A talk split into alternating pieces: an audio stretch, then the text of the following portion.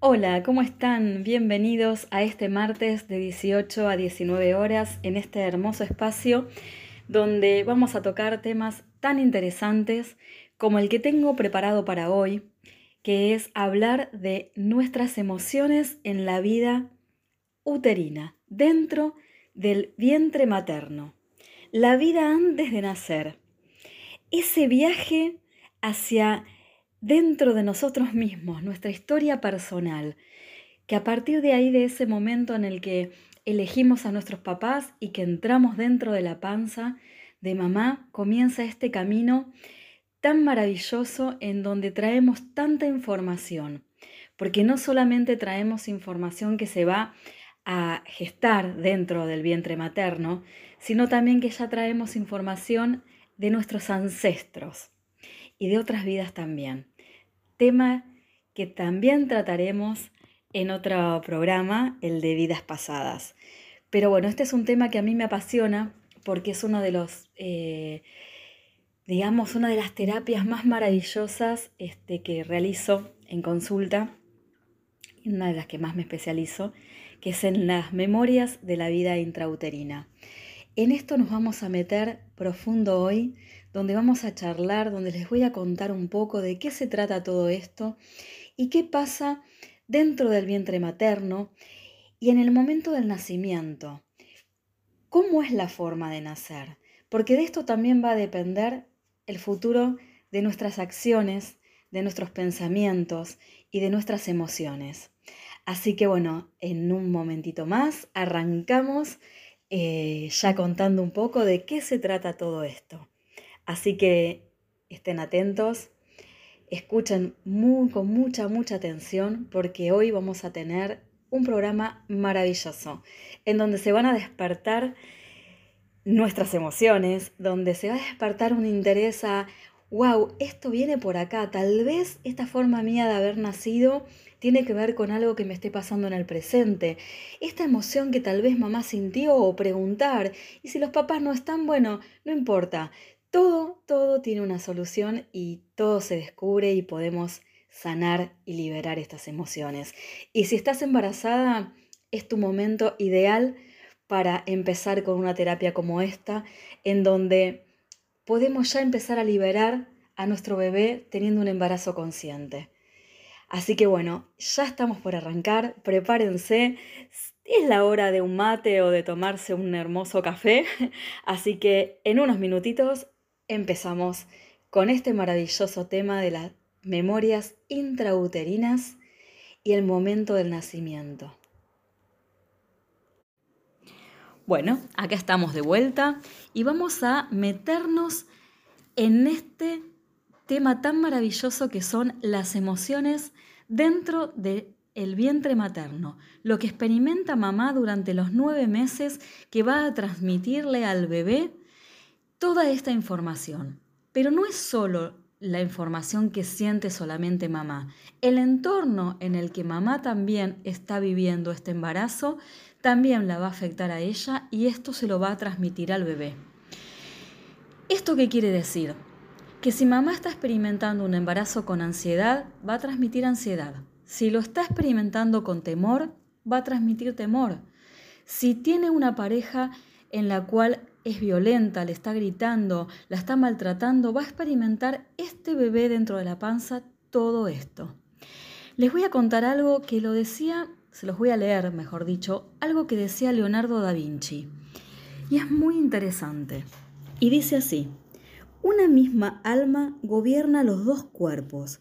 Las cosas que desea la madre se imprimen frecuentemente sobre el niño que lleva en su vientre todo aquello que ella experimente, todo anhelo, deseo supremo o temor o dolor, se lo va a transmitir fuertemente a su bebé. Muy interesante, y lo decía Leonardo da Vinci. Prácticamente, madre y feto funcionan como una sola alma. Es increíble, y de esto se trata, porque sus campos vibratorios están en contacto íntimo. Hay una conexión de ondas cuánticas entre la madre y el bebé, el feto. Y esto, esto significa que hay una comunicación telepática entre ambas partes, aunque mamá no es consciente de esto. Nosotros no somos conscientes de que esto sucede. Y el bebé dentro de la panza tampoco es tan consciente, porque no puede discriminar entre lo que él puede llegar a percibir de lo que percibe de mamá. Por eso son una misma alma. Pueden estar seguros de que el feto sabe perfectamente todo lo que pasa por la cabeza y las emociones de su madre. Y hasta puede leer los pensamientos de su padre y de otras personas cercanas, lo que decía anteriormente, ¿no? Todo lo que pase alrededor de mamá.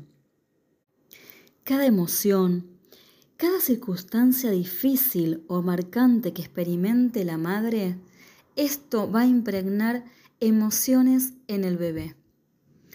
Esto va a traer consecuencias que se despertarán en algún momento en la vida adulta. Como dije antes, vamos a poner el ejemplo, si mamá experimenta mucha ansiedad en el embarazo, va a pasar que en algún momento de nuestra vida adulta seamos personas ansiosas y no entendamos por qué tanta ansiedad. Y seguramente nos vamos a preguntar por qué tengo tanta ansiedad. O si, o si mamá experimentó temor. Pongo estos dos casos que son los más lo más común, lo más simple, ¿no? Que una mamá experimente ansiedad, que experimente temor. Y si experimentas temor, seguramente vas a tener un hijo temeroso. Si tenés inseguridad, un hijo inseguro, esto lo, vuelvo a lo mismo, es lo más sencillo y lo más simple. Hay cosas mucho más complejas, ¿no? Como por ejemplo, no querer tener este hijo y querer abortarlo y estar varios meses pensando, bueno, varios, no, pero por lo menos los dos primeros meses pensando en que lo queremos abortar. Este bebé se siente rechazado y va a hacer todo lo posible por quererse quedar y porque lo acepten. Y en la vida adulta va a ser una persona que va a estar todo el tiempo queriendo conformar a los demás. Bueno, de esto vamos a poner más ejemplos un poquito más adelante, pero es un poco la idea para entrar un poco en tema, para que comencemos a comprender de qué se tratan estas emociones intrauterinas. Bien, entonces, estos sentimientos que experimentamos dentro del vientre materno pueden funcionar por años en la sombra del subconsciente.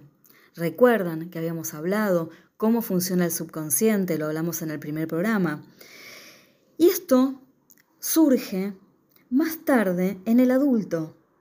Puede surgir dependiendo las emociones que haya vivido dentro del vientre materno, como rencor, como depresión, temor, rechazo, problemas para vincularse con otras parejas, Em, todo esto va a traer origen en la vida adulta. Estas emociones en algún momento vienen a nuestro presente y nos condicionan. Lo maravilloso que al saber ya esto, si estás embarazada, puedes saber que, que podés solucionarlo, que podés liberar. Y si ya tuviste a tu hijo, y si ya sos un adulto, también tiene solución, porque estas emociones intrauterinas se pueden liberar a través de las terapias holísticas, de diferentes formas de trabajar. Tenemos la memoria prenatal, este, pero también lo podemos trabajar con memoria celular, con bioneuroemoción. Tenemos la forma de poder encontrar esto, esta solución, ¿no? También podemos trabajar este, haciendo consciente, como siempre digo, esto que está en el inconsciente. Eh, pero bueno, si estás embarazada y me estás escuchando, no te preocupes, porque lo más importante es que tenés el poder de liberar a tu bebé de todas estas eh, emociones, haciendo consciente, ¿sí? Y poder sanar estas heridas, neutralizando, minimizando la influencia de tus emociones durante el embarazo. Entonces tenemos algunos puntos que son importantes, ¿sí? Entre esos puntos tenemos la intención de los papás con ese bebé. Tenemos, por supuesto, la parte emocional de mamá. Acontecimientos de urgencia. La forma de nacer, el parto, que ya voy a explicar las diferentes formas de nacer, las consecuencias que traen a futuro. Los secretos de los padres, esto que se dice, esto que no se dice y lo transgeneracional. Ustedes dirán, bueno, ¿qué es todo esto? No? ¿Qué, qué, nos quiere decir con todo esto? Bueno, les voy a pasar a explicar un poco todo esto como para empezar a comprender. La intención de los padres, estamos hablando si fuimos deseados o no fuimos deseados. El sexo. ¿Qué sexo desean mamá y papá? A veces, y por suerte, uno simplemente quiere tener un hijo y que sea sano, pero muchas veces eh, queremos una nena, queremos un varón y lo deseamos muchísimo y le ponemos toda esa intención y todo ese sentimiento a que ese bebé sea o nena o nene, Después cuando hablamos también, bueno, del estado emocional de mamá, ya lo expliqué, lo expliqué eh, anteriormente, ¿no? Cómo se siente emocionalmente mamá, este, si está ansiosa, cómo se siente, si papá se siente con ganas y a gusto de, de, este hijo que va a venir al mundo y se lo va a transmitir en emociones a mamá, si mamá está trabajando, si qué tipo de trabajo tiene, si es un trabajo que le da temor porque puede correr riesgos, em, bueno, si está nerviosa, si está con, temor a que este hijo sea sano. No, bueno, todas las emociones por las que pasa mamá. Cuando hablamos de acontecimientos de urgencia, ¿qué ocurre en ese embarazo en el seno familiar? Eh, si mamá tuvo un susto, eh, si pasaron por una muerte en el momento de estar embarazada, si papá perdió justo el trabajo en el momento del embarazo, o si lo perdió mamá, o si tienen ese temor, ¿no? También a perder el embarazo. La forma de nacer, como decía antes, el parto. Si pudo hacer todo ese trabajo de parto, si se atrasó, si, si hubo contracciones o no, bueno, eso, como dije antes, lo voy a explicar mejor. Los secretos familiares, ¿no? ¿Por qué se casaron mamá y papá? Si estaban enamorados, se casaron porque justo quedaron eh, eh, quedó embarazada, entonces se casan por ese embarazo. Este, ¿Cómo se lleva esa pareja? Eh, lo que se le esconde, ¿no? lo que no se expresa. Lo que se le esconde al bebé, que se expresa a través de una repetición o reparación emocional, conductual, psicológica o biológica. Bueno, lo transgeneracional, que es mucho más complejo, que también voy a hablar en otro momento, ¿no? Pero esto, ¿no? Que tiene que ver con el árbol genealógico. Eh, a ver qué, qué, no sé qué determinada fecha queremos que nazca ese bebé, eh, ¿qué, viene a reparar este bebé como dije antes, qué necesita este nacimiento mostrarle al árbol. Pero bueno, son muchas cosas, pero todo, todo se los voy a explicar y todo van a entender por qué. Y como dije en el primer programa, vamos a poder armar estas piezas ¿no? de, del rompecabezas. El momento de la fecundación hay algo que también para tener en cuenta, si fue posterior a un aborto o pérdida, durante un duelo, en una reconciliación, un accidente, para unir, este, este bebé vino para unir a los padres, o fue producto de una aventura, de una noche, ¿no? Una violación, una fecundación no deseada, ¿no? Rechazada por ahí por los abuelos, una inseminación artificial, bebé probeta vientre alquilado. Todo tiene una connotación en nuestra vida. Todo esto trae en nuestra vida adulta estas emociones, como hablé al principio, y unas conductas. En el embarazo, ¿no? Cuando eh, me entero que estoy embarazada, cómo, cómo, cómo lo vivo, si lo vivo con angustia, con tristeza, en soledad, con rabia, con temor, con ese deseo, como hablaba antes, de abortar, o, amenaza de aborto. Tristeza porque por ahí murió un familiar, o me siento rechazada por mi marido, porque por ahí no quiere este bebé, no quiere este hijo. Siento culpa entonces. Son un montón de emociones estas. Tal vez quedé embarazada muy joven y mis padres no aceptan y por ahí me echaron de casa. Eh, y no me hablan y estoy a la deriva con un, con un embarazo y tal vez sola para sacar este embarazo adelante. Todo, absolutamente todo nos dejan estas memorias grabadas en nuestro inconsciente dentro de la panza de mamá. Pero aparte también les quiero contar que traemos de nuestro árbol familiar, las siete generaciones. O sea que también traemos información de nuestros ancestros, que de alguna manera esto también va a tener una implicancia en nuestra vida. Y por último, el parto. El momento del nacimiento, el momento de morir a la vida intrauterina para nacer. El bebé siente la muerte a eso desconocido, a ese lugar donde se sentía calentito, donde no tenía ni frío ni calor, donde no pasaba hambre, donde se sentía seguro, ¿no? Y tener que salir por el canal de parto o por una cesárea, sin entender qué es lo que sucede, y se lo, se lo vive como una muerte para volver a nacer. Entonces, dime cómo has nacido y te diré quién eres. ¿Cómo nacemos? Entonces, en el cerebro lo que se va a programar es que el nacimiento es la autonomía. Por lo tanto, la manera en la que ocurrirá este nacimiento va a programar nuestra autonomía. Entonces vamos a hablar las diferentes formas de nacer. Vamos a empezar por el parto bloqueado. Este es el más común de todos, ¿sí?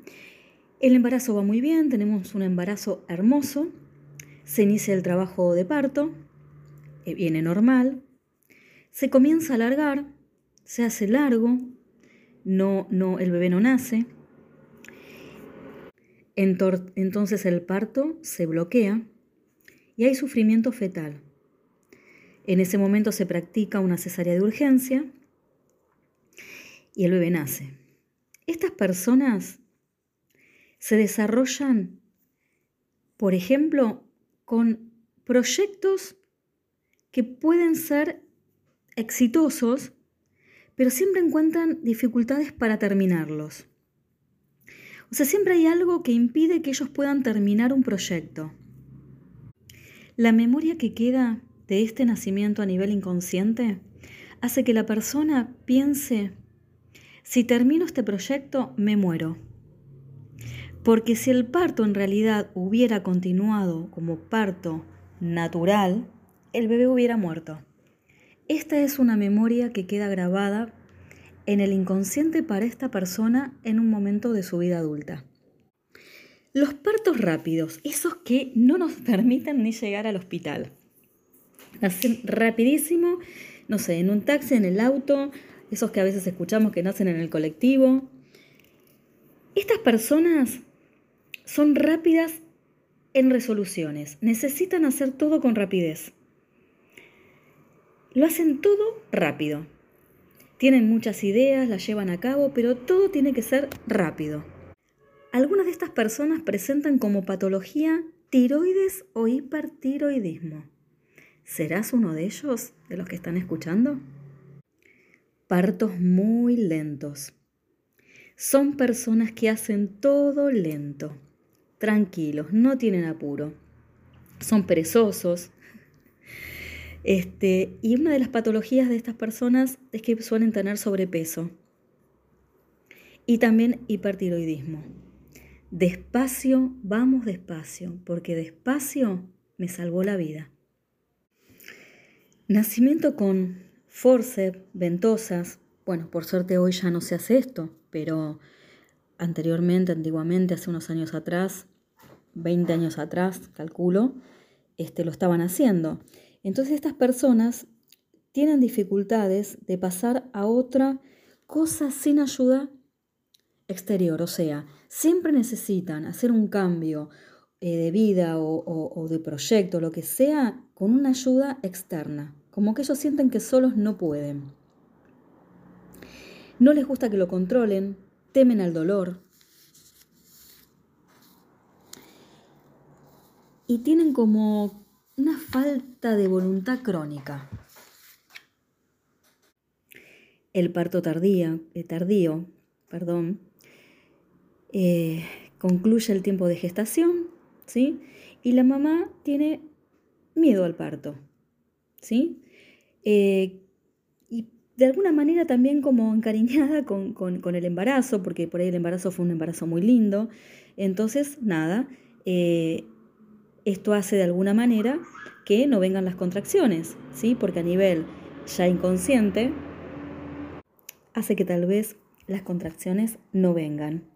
Entonces existe una sensación también de fracaso al no poder tener las contracciones. Y empiezan a sentirse que no pueden desarrollar un parto natural y empiezan a tener miedo. Es ese resistir inconsciente de la mamá de querer quedarse con el bebé. Entonces, en este caso, estas son personas con ritmo lento, perezosas, se sienten indefensos, piensan que no pueden conseguir lo que desean. Wow, ¿no? Qué interesante poder entender cómo nacimos y empezar a pensar cómo somos, ¿no? Bueno, continuamos. Nacer por cesárea.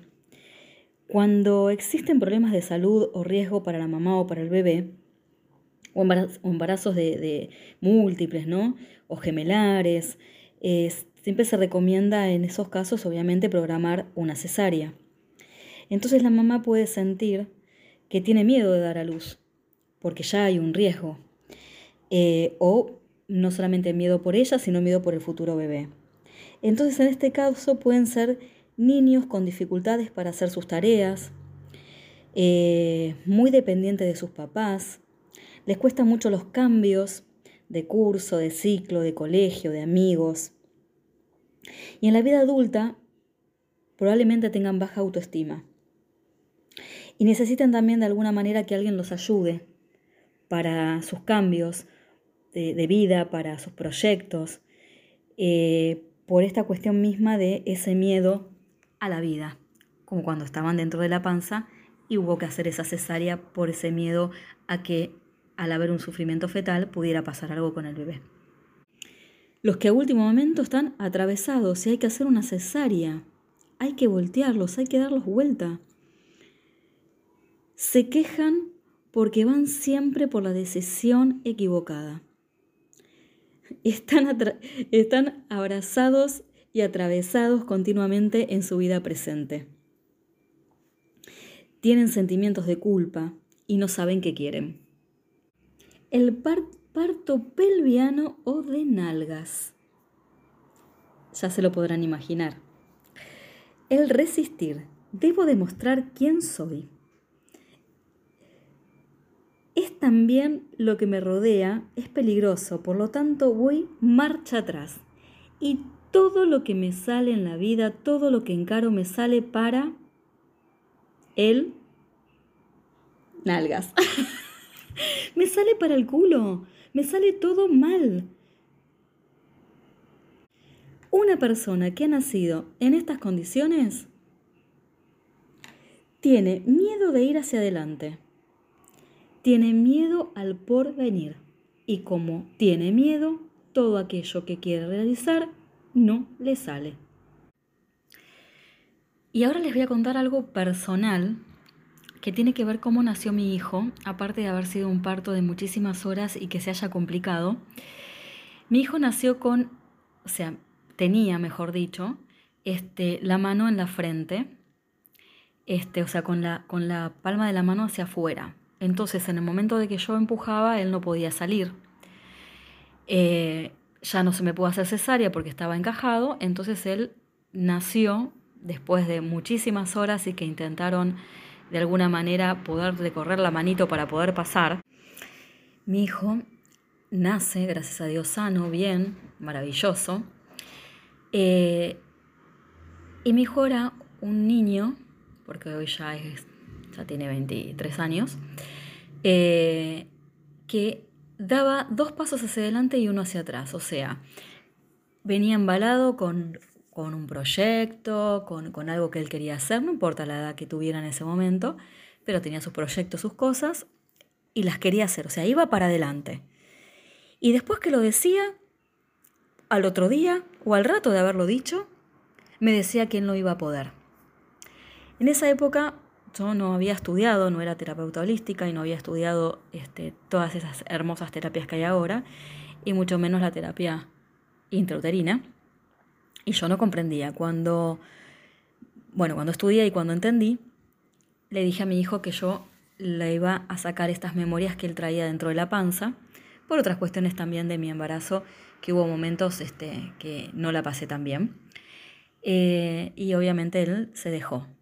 Y les cuento que no solo dejó de dormir, que me olvidé de comentar eso, con la mano arriba de la frente, porque él durmió así, este, por lo menos hasta los 10 años, eh, sino que cambió esta emoción que él traía de este nacimiento de no poder avanzar y retroceder, y ahora ya esta memoria intrauterina no la tiene más.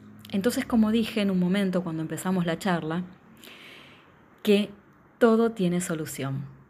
La terapia prenatal o terapia intrauterina es maravillosa y súper recomendada para poder liberar todas estas emociones que traemos desde la panza, como veníamos diciendo, desde las emociones que transmite mamá, más mucho de lo que traemos de nuestros ancestros y la forma con la que nacimos.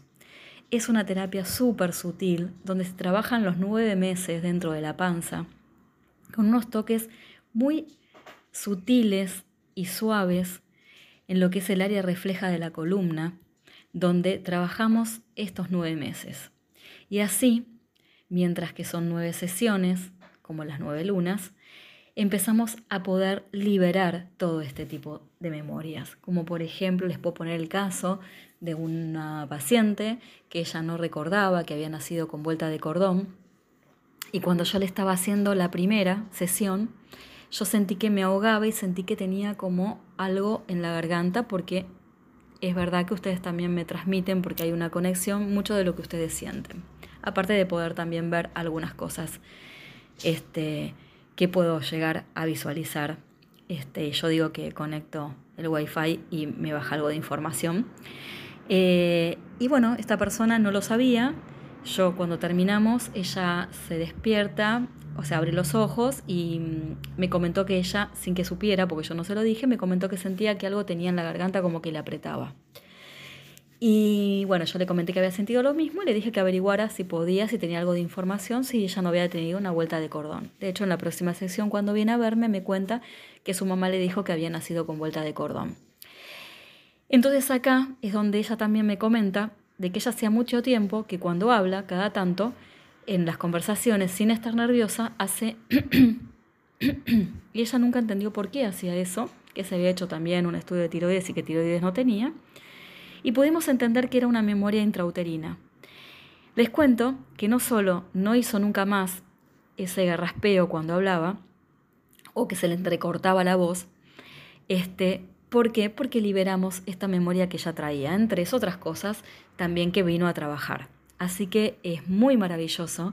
Les conté algo sutil, algo, este, digamos, como muy lindo y muy maravilloso que, que pasó este paciente acá conmigo, pero hay cosas mucho más delicadas que empezamos a recordar cuando empezamos a mover esta información. Las memorias prenatales intrauterinas también traen mucho recuerdo de la infancia, este, porque recordemos también que hasta los tres años de edad estamos conectados con mamá y seguimos siendo una sola persona. Que de eso también vamos a hablar más adelante de la programación. Este, y algunos recuerdos que cuando somos niños bloqueamos, podemos tener 6, 7, 8, 9 años, que cuando también empezamos a trabajar con esto, esta información comienza a bajar, comienza a venir. Como me ha pasado también, algunas personas que venían por algún problema específico de, por ejemplo, sexual, que les cuesta tener, mantener relaciones sexuales y demás. Y cuando hemos también trabajado con esto, le ha venido el recuerdo que habían bloqueado de la niñez de, por ejemplo, un abuso. Así que es hermosa esta terapia sanadora que les recomiendo, que no hay edad para hacerlo, porque realmente no necesariamente hay que estar embarazada. No hay edad, la trabajo también con niños a partir de los seis años, con chicos con, con retrasos, con, problemas de autismo, con problemas de concentración, inquietos, chicos que no duermen bien a la noche, eh, bueno, adolescentes. Se trabaja con todos y con todos se logra una sanación y una liberación de estas memorias. Bueno, también este otro tema es en el embarazo las eh, diferentes em, síntomas o complicaciones que tienen a veces las embarazadas, como por ejemplo un embarazo ectópico, hemorragias, hemorroides, placenta previa. Todo eso tiene un significado también decodificándolo biológicamente a nivel eh, emoción, qué significa ¿no? Eh, para esa mujer que está embarazada y esperando ese bebé. Por ejemplo, si hablamos de hemorragias, la sangre es la familia. Esto significa que hay conflictos dentro del entorno familiar. De alguna manera, ¿a quién queremos eliminar de, este, de esta familia? ¿Quién, ¿Quién, nos está trayendo emociones que no podemos eh, de alguna manera poder gestionar, ¿no? Eh, por ejemplo, no sé, ¿qué tenemos? Una suegra molesta eh, o por ahí un padre que no acepta que su hija esté embarazada, tal vez por lo que hablábamos antes, porque es muy chica, porque quedó embarazada de un novio que, que tampoco quiere tener ese hijo, las hemorroides, este, la sangre y el ano es la identidad. No encontramos esa identidad dentro de nuestra familia, no tener un espacio propio, porque en el embarazo, bueno, queremos nuestro espacio, nuestro nido, ¿no? Y en este caso puede pasar que estemos embarazadas viviendo con los suegros o viviendo con mamá, con papá y, y, no sentir que puedo armar mi nido ahí, ¿no? Tener este, mi lugar. El embarazo ectópico, que el bebé se ubica fuera del útero, el 90% de los casos en las trompas, cavidad abdominal, ovarios. Quiero y no quiero, ¿no? El ejemplo es, no quiero dejar mi trabajo, por ejemplo, em, no quiero engordar, conflictos de pareja, miedos, problemas económicos. Todo esto en el momento de quedar embarazada, que son estas emociones que no sabemos gestionar y que, y que bueno, que pensamos, que estamos dándole vuelta, eh, como dije antes, ese, ese feto se ubica en lugares que de alguna manera siente que es rechazado. Em, la placenta previa, que, que, está obstruyendo, digamos, el canal del parto parcialmente. Es como una forma de que protege al niño para que no sea agredido, ¿no? Uno dice agresión. ¿Agresión de qué? Y la mamá por ahí está sufriendo violencia de género en la casa entonces de alguna manera está protegiendo a ese bebé de ese nacimiento y que no viva lo que está viviendo ella. O mujeres que durante el embarazo no desean tener relaciones sexuales y el marido quiere y ella tiene miedo porque quieren proteger a su hijo, a su bebé. Em, anemia. La anemia es este, en el caso de, vivir un embarazo con mucha anemia, no quiero, por ejemplo, molestar a los otros, eh, me siento que me falta el oxígeno, o tengo temor y quiero que a mi hijo no le falte el oxígeno, que no le pase nada. El tema de la anemia puede ser un cuadro familiar bastante conflictivo. Así que bueno, todo este tipo de, problemas que suceden en el embarazo, tenemos que tener en cuenta que esto va a tener una consecuencia en el bebé. Así que bueno, creo que hoy hablamos mucho, les he contado mucho, les he dado demasiada información, por lo menos como para que vayan pensando, vayan viendo a ver qué les pasa a ustedes en su vida adulta, puedan preguntar cómo fue eh, su parto, cómo nacieron, tal vez ya lo sepan, qué sintió mamá, qué sintió papá, porque esto va más allá de que al principio a veces haya temor en, en, quedar embarazadas o, o, llegar en un momento donde la pareja por ahí económicamente no está muy bien. Puede pasar que tengamos un momento donde dudemos de ese embarazo y después amar el resto de los, de, los meses, ¿no? Y amar a nuestro hijo y demás.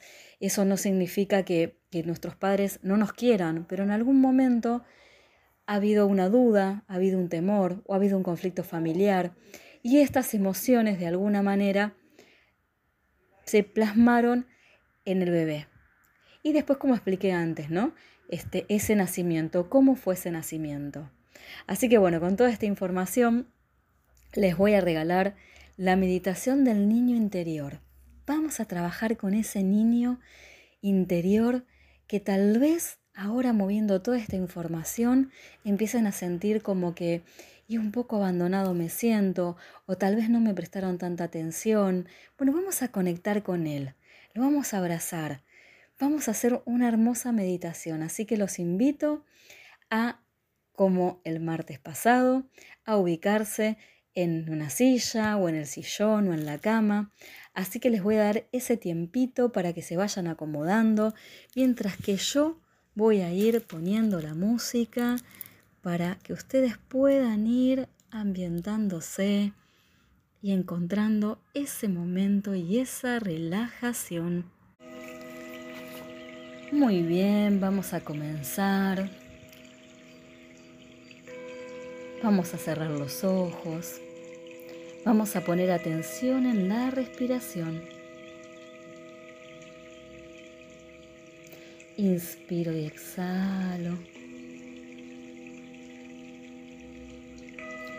Inhala y inspira profundamente varias veces. Inspiro por nariz y exhalo con la boca abierta.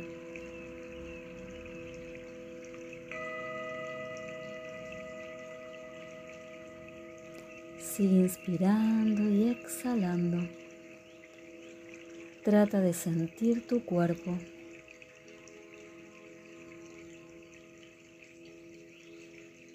Siente como los pies, las piernas se van relajando mientras tu respiración se vuelve más suave más lenta.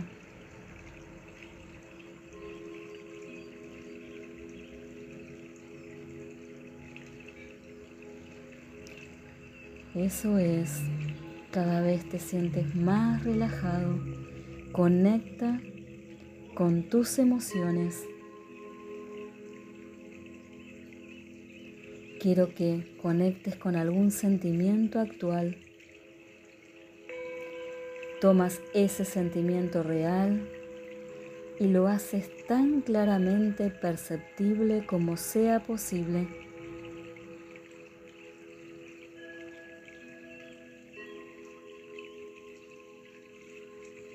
Si no puedes percibir un sentimiento actual, vuelve a uno de los momentos en los que, por ejemplo, no has sido comprendido ni visto por tu pareja o te has sentido sola. Quiero que sientas a qué edad experimentaste la mayor dificultad con ese sentimiento. Por ejemplo, ¿en qué momento de tu vida te has sentido más solo? Eso podría ser, por ejemplo, a los cuatro años o a los diez o cuando tenías dos o tres meses. Conecta con ese sentimiento. Retrocedes en el tiempo, en tu memoria, y observas a ese niño lo mejor que puedas. Si no puedes verte tan claro y retroceder en el tiempo, quiero entonces que te ayudes con tu propia visualización de ti mismo. Y luego imagina una imagen tuya de niño a esa edad específica en la que te has sentido solo.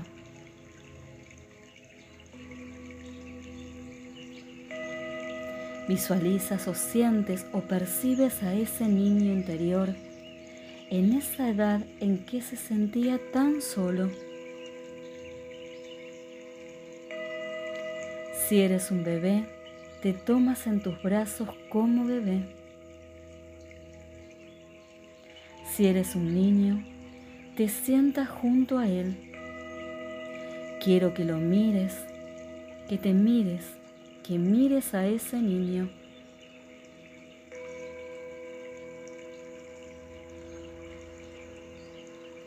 Siéntate junto a él y quiero que tengas una conversación con Él. Hazlo ahora.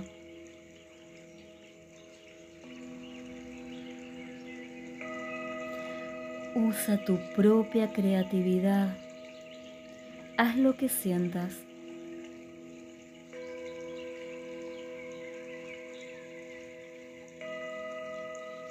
Ponte en contacto con tu niña, niño interior, lo mejor que puedas.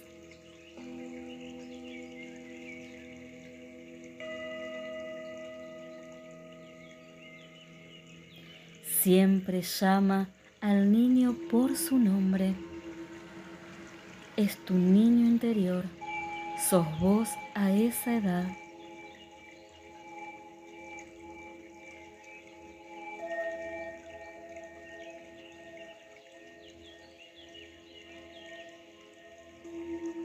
Háblale, míralo a los ojos.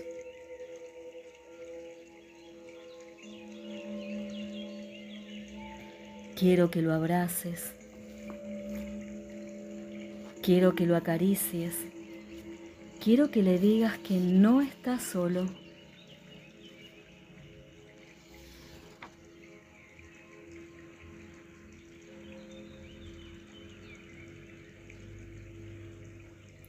Comunícate con él.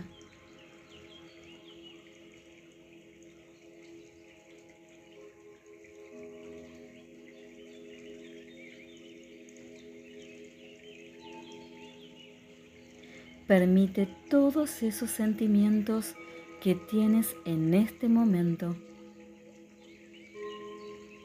Siente que sostienes a tu niño interior en tus brazos, cerca de tu cuerpo. Siente o ve que tu niño interior tiene sentimientos de soledad. Permite estos sentimientos es el primer paso para dejar ir su identificación. Le das a esos sentimientos un lugar en tu pasado y le das espacio para percibirlos. En ese lugar de yo soy ese sentimiento. Y ahora dices, mi niño interior tiene ese sentimiento. Mira la emoción de tu niño interior.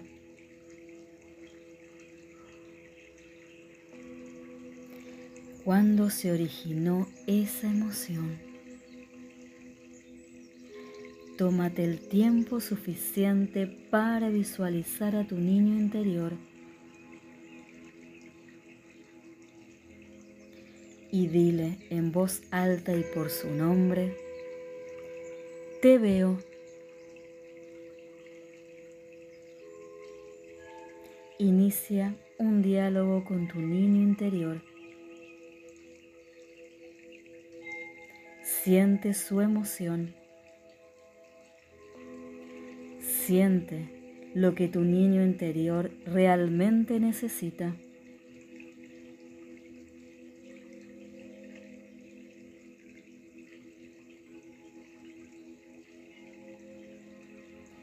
Siente también que tú como adulto no te enfrentas a tu niño interior con desaprobación, resistencia o juicio.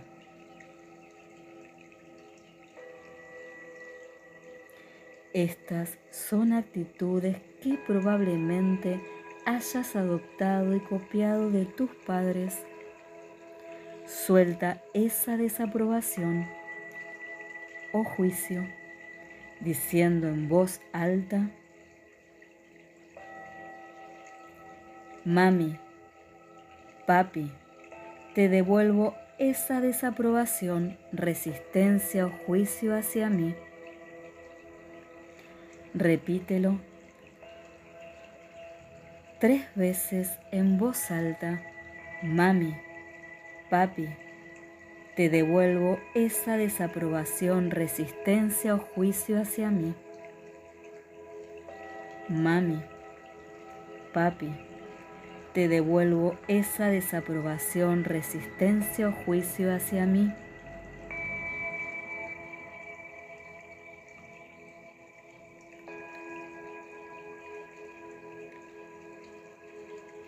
Y dile a tu niño interior, mamá, papá, dio lo que podía dar. Ahora puedo hacerlo de manera diferente. A mamá o a papá Puedo hacerlo diferente ahora que papá. Me gusta verte. Ahora te doy mi atención y mi respeto. Y ahora te dejo que sueltes esa resistencia con mamá y papá. Abraza a tu niño interior Dile que ya no estás solo, que vos lo estás protegiendo, que encontraste tu propio camino, tu propia luz. Integra tu niño interior, llévalo bien dentro tuyo, con amor, con mucho amor Abrázalo tan fuerte que nunca más se va a sentir solo y siente la alegría y la liberación de tu niño interior. Y ahora, lentamente, con tu niño interior feliz, ya no sintiéndose más solo y comprendiendo que mamá y papá dieron lo mejor que podían dar, quiero que lentamente vuelvas a tu conciencia habitual, sintiendo tu cuerpo, respirando profundamente. Inspira y exhala. Inspira y exhala. Comienza a mover las piernas, a sentir tu cuerpo y lentamente abrir los ojos. Has llegado a sentir a tu niño interior y a integrarlo a tu vida adulta. Te sientes completamente liberado. Te sientes completamente feliz. Y así, hoy terminamos este maravilloso día y te digo gracias por compartir este espacio nuevamente conmigo. Y te pido, si quieres escuchar nuevamente, lo me puedes escuchar en Spotify, Mariana Mestrín, y seguirme en Instagram, arroba Mariana Mestrín Holística. Y ahí poder hacerme las preguntas que quieras, decirme que son para el programa y voy a armar un programa especial con las preguntas que ustedes me hagan. Les mando un beso enorme y les digo que la vida está en continuo movimiento. Lo que hoy es, mañana tal vez no sea. Un beso enorme de alma a alma. Nos vemos el próximo martes 18 horas. Un beso grande para todos.